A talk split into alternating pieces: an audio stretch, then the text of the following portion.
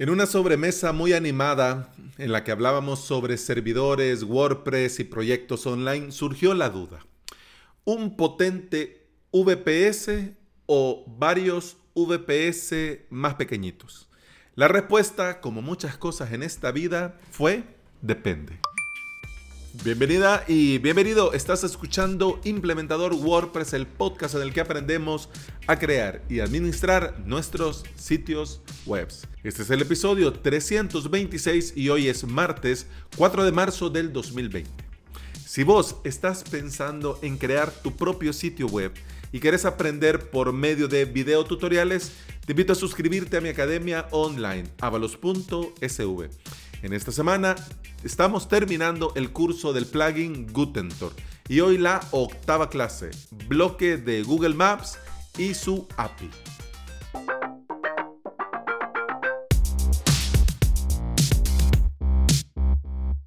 Las empresas de hosting nos han hecho mucho daño. Han creado en nosotros la idea que tenemos que tener todo en un mismo sitio que tenemos que tener todo en un mismo lugar. El hosting, el correo, los archivos, la base de datos, etcétera, etcétera. Para ellos, obviamente, es más conveniente meternos todo en una sola cuenta, en un solo sitio, pero esta no es la única forma de hacerlo. En una plática, como te comentaba en un principio, estábamos hablando de varios temas y me comentaron que están pensando en crear tres plataformas online, tres academias online. Dos creadas desde cero, de cero con WordPress y una que van a pasar de otro CMS llamado Moodle a WordPress. Están pensando que una de estas plataformas va a tener de entrada mucho tráfico y muchos usuarios conectados simultáneamente porque ya existe, porque ya lo tienen y ya tienen una base de datos con muchos usuarios y además al hacer el cambio pues van a invertir un poco y van a tener un poco de repercusión en medios, etcétera, etcétera. Entonces prevén que además de que ya tienen ciertos usuarios, el número se va a incrementar y que ese ese proyecto de los tres va a tener mucha demanda. Pero las otras dos plataformas de cursos en línea, al ser nuevas y que van a lanzarlas de cero, prevén que va a tener poca demanda. Sí, le van a hacer cierta repercusión en algunos medios, pero para bien o para mal y por sus experiencias ya saben que va a ir de a poquito. Entonces, de ahí surgió el tema, de ahí surgió el tema, la polémica, porque quieren apostar por una de las grandes nubes, es decir, Google, AWS de Amazon y Azure. Y ya sabemos que estas nubes eh, no son exactamente económicas. Y obviamente viene el dilema para todo desarrollador e implementador. Apostamos en grande y comenzamos pagando mucho. Hombre, pero al hacerlo así no nos gustaría tener recursos sin utilizar. Yo insisto como buen emprendedor en comenzar siempre con poco. Comenzar con poco, poco a poco, poco a poco y conforme a la demanda y conforme al consumo de recursos, ir subiendo, ir subiendo, ir escalando. Y en lugar de apostar por un mega VPS, apostar por un VPS resultón de 2 GB de RAM y 2 cores de procesador y 2 VPS mínimos, es decir, con 1 GB de RAM y un core. Bueno, depende de qué tan mínimo, porque si te querés ir al mínimo mínimo, podría ser de 512 de RAM y un core. Y conforme todo comience a rodar y viendo eh, la demanda, viendo el consumo, viendo los usuarios conectados, bueno, bajarle un poco al resultón si lo amerita y subirle un poco a los mínimos si amerita. Esto nos ayuda a tener lo justo y principalmente no pagar de más.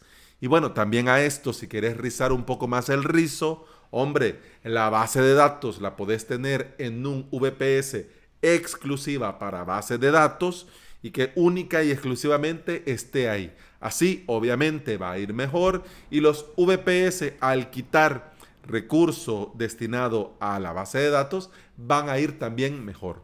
No pasa nada. No vas a perder datos, no se van a caer los sitios si tenemos las cosas en diferentes servidores. Nosotros cuando vamos al wp-config.php vemos que donde nos sale servidor de base de datos localhost obviamente porque lo tenemos en el mismo sitio. O 127.0. tal, que es nuestro localhost, porque lo tenemos en el localhost. Pero no pasa nada si esto nosotros lo comenzamos a poner en diferentes sitios. Y para hacer esto, realidad tampoco hace falta ser magos ni hackers. Con mos.sh podemos nosotros integrar el proveedor de la nube que más nos guste y ponernos a crear VPS. En avalos.sv tenés el curso de mos.sh para crear tu propio hosting. Así que si sos un feliz suscriptor, vas y lo miras. Y si no, te podés suscribir. Por 10 dólares al mes tenés más, bueno, tenés 21 cursos, tenés más de 250 clases ya a tu disposición. Pero volvamos al tema. Como te decía, con mos.sh puedes integrar tu proveedor, añadir los VPS, comenzar a crear tu proyecto y sobre el mantenimiento, bueno, no te preocupes. De eso se encarga mos.sh, de mantener al día tu VPS, de actualizarlo de forma segura y de actualizar si es necesario las reglas del firewall para mantener tus sitios seguros. No tengamos miedo de salirnos de la caja y de aprovechar los beneficios que la nube nos da para crear nuestros proyectos. Y cuando comencemos a crear proyectos, por favor, comencemos viendo, revisando, analizando las estadísticas, las analíticas de uso, porque solamente así vas a poder saber, vas a poder calcular, vas a poder predecir cómo va a ir el consumo. Si vos ves en tus analíticas que hay a diario 20 usuarios conectados, si vos ves en las analíticas que diario hay 2.000 usuarios conectados, pues vos ya podés prever, vos ya sabes por dónde irá la cosa y ya sabes que para esto, con estos 2.000 usuarios diarios, pues esto. Y para esto, con 20 usuarios conectados, pues esto otro. Pero eso solamente te lo va a dar las analíticas. Analíticas, pues ya eso amerita un episodio aparte. Así que si hay interés, pues hablamos de esto el día miércoles de la próxima semana. Pero bueno, lo importante es que dejemos de insistir en tener todo en un solo sitio y comencemos a poner los huevos en diferentes canastas. Al final, bueno, recordemos lo que dijo ya mi amigo Julio César. Divide et imperiam. No, creo que no se dice así, pero así me salió. Que significa divide y vencerás.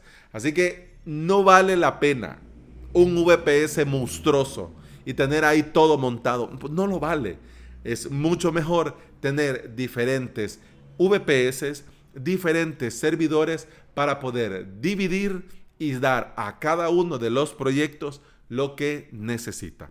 Así que bueno, antes de irme, te recuerdo que el día de mañana a las 9.30 de la mañana, hora salvadoreña, voy a comenzar en mi andadura en los directos. Así que una de dos, o puede salir muy muy bien o puede salir muy muy regular. Así que sea como sea, yo quiero invitarte, quiero que estés allí para poder responder tus dudas, para que podamos platicar, para que la pasemos bien.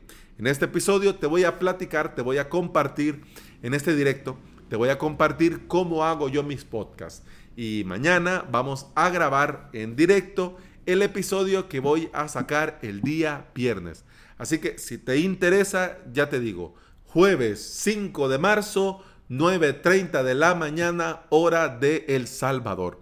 Así que bueno, te voy a dejar enlaces al final de este episodio con herramientas que puedas hacer la conversión para saber a qué hora sería en tu país, en tu ciudad, para que estemos puntuales. Y hoy sí, eso ha sido todo por hoy. Te recuerdo que puedes escuchar más de este podcast en Apple Podcasts, iVoox, Spotify y en toda aplicación de podcasting que se aprecie. Si andas por ahí y me regalas una valoración y una reseña en Apple Podcast, un me gusta y un comentario en iVoox y un enorme corazón verde en Spotify, yo te voy a estar eternamente agradecido porque todo esto ayuda a que este podcast llegue a más interesados en aprender y trabajar con WordPress. Nos vemos en el directo mañana. Hasta entonces, salud.